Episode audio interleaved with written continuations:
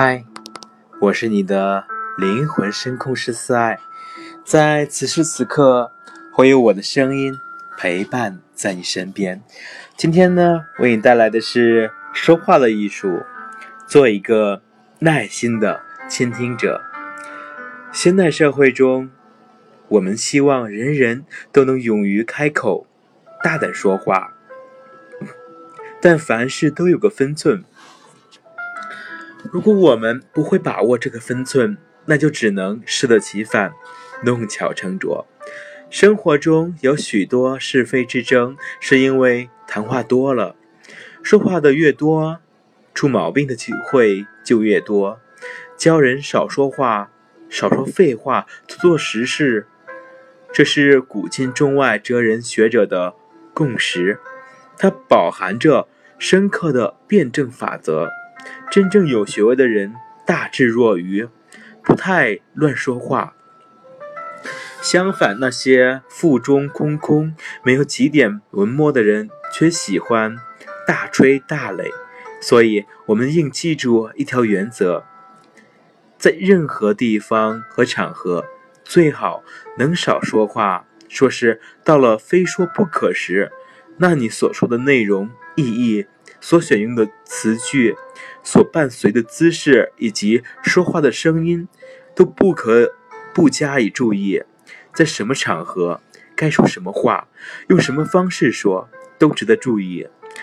无论是在探讨学问、接洽生意、实际应酬或娱乐消遣等，种种从我们口里说出的话，一定要有中心，要具体。生动，要十分精彩。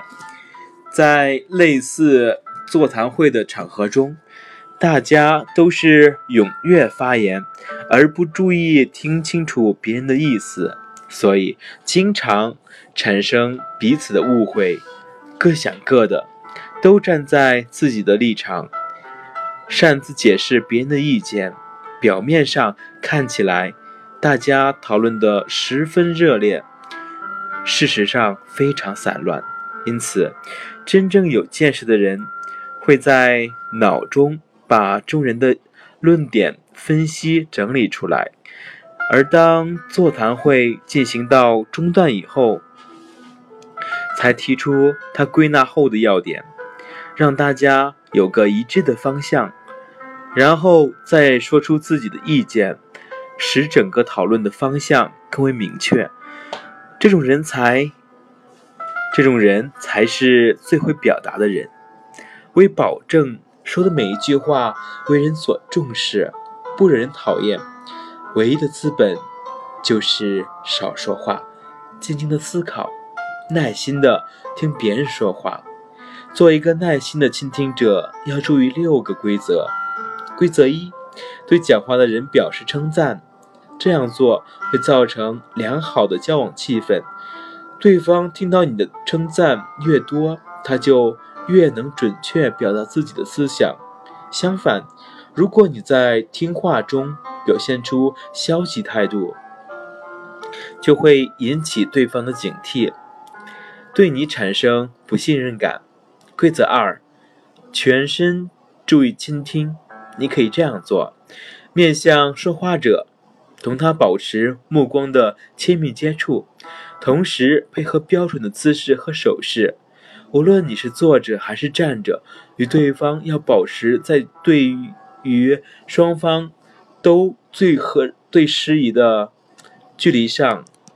我们亲身经历的是，只愿意与认真倾听、举止活泼的人交往，而不愿意与推一下、转一下的石磨。打交道。规则三：以相应的行动回答对方的问题。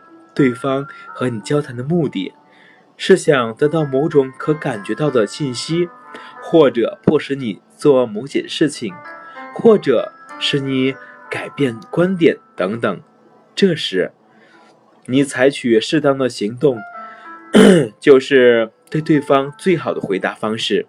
规则四。别逃避交谈的责任。作为一个听话者，不管在什么情况下，如果你不明白对方说出的话是什么意思，你就应该用各种方法使他知道这一点。比如，你可以向他提出问题，或者积极地表达出你听到了什么，或者让对方纠正你听错之处，或者你什么都不说，谁又能知道你是否听懂了？规则五：对对方表示理解，这包括理解对方的语言和情感。有个工作人员这样说。谢天谢地，我终于把这些信件处理完了。这就比他简单说一句“我把这些信件处理完了”充满感情。规则六：要观察对方的表情。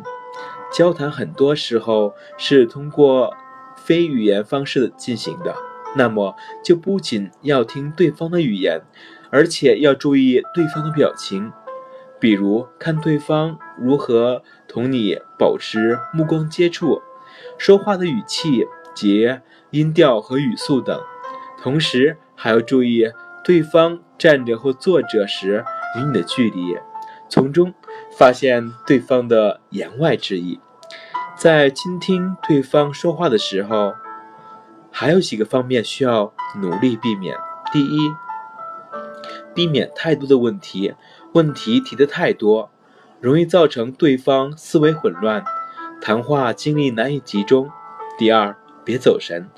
有的人听别人说话时，习惯考虑与谈话无关的事情，对方的话其实一句也没有听进去，这样做不利于交往。第三，别匆忙下结论。不少人喜欢对谈话的主题做出判断和评价。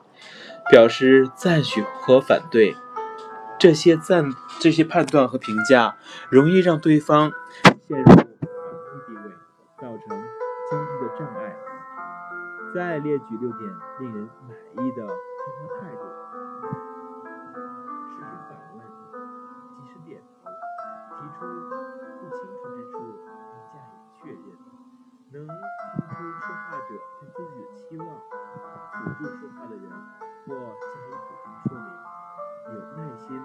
想深入了解说话的内容。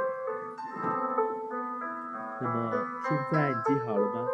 这些都是非常非常实用的。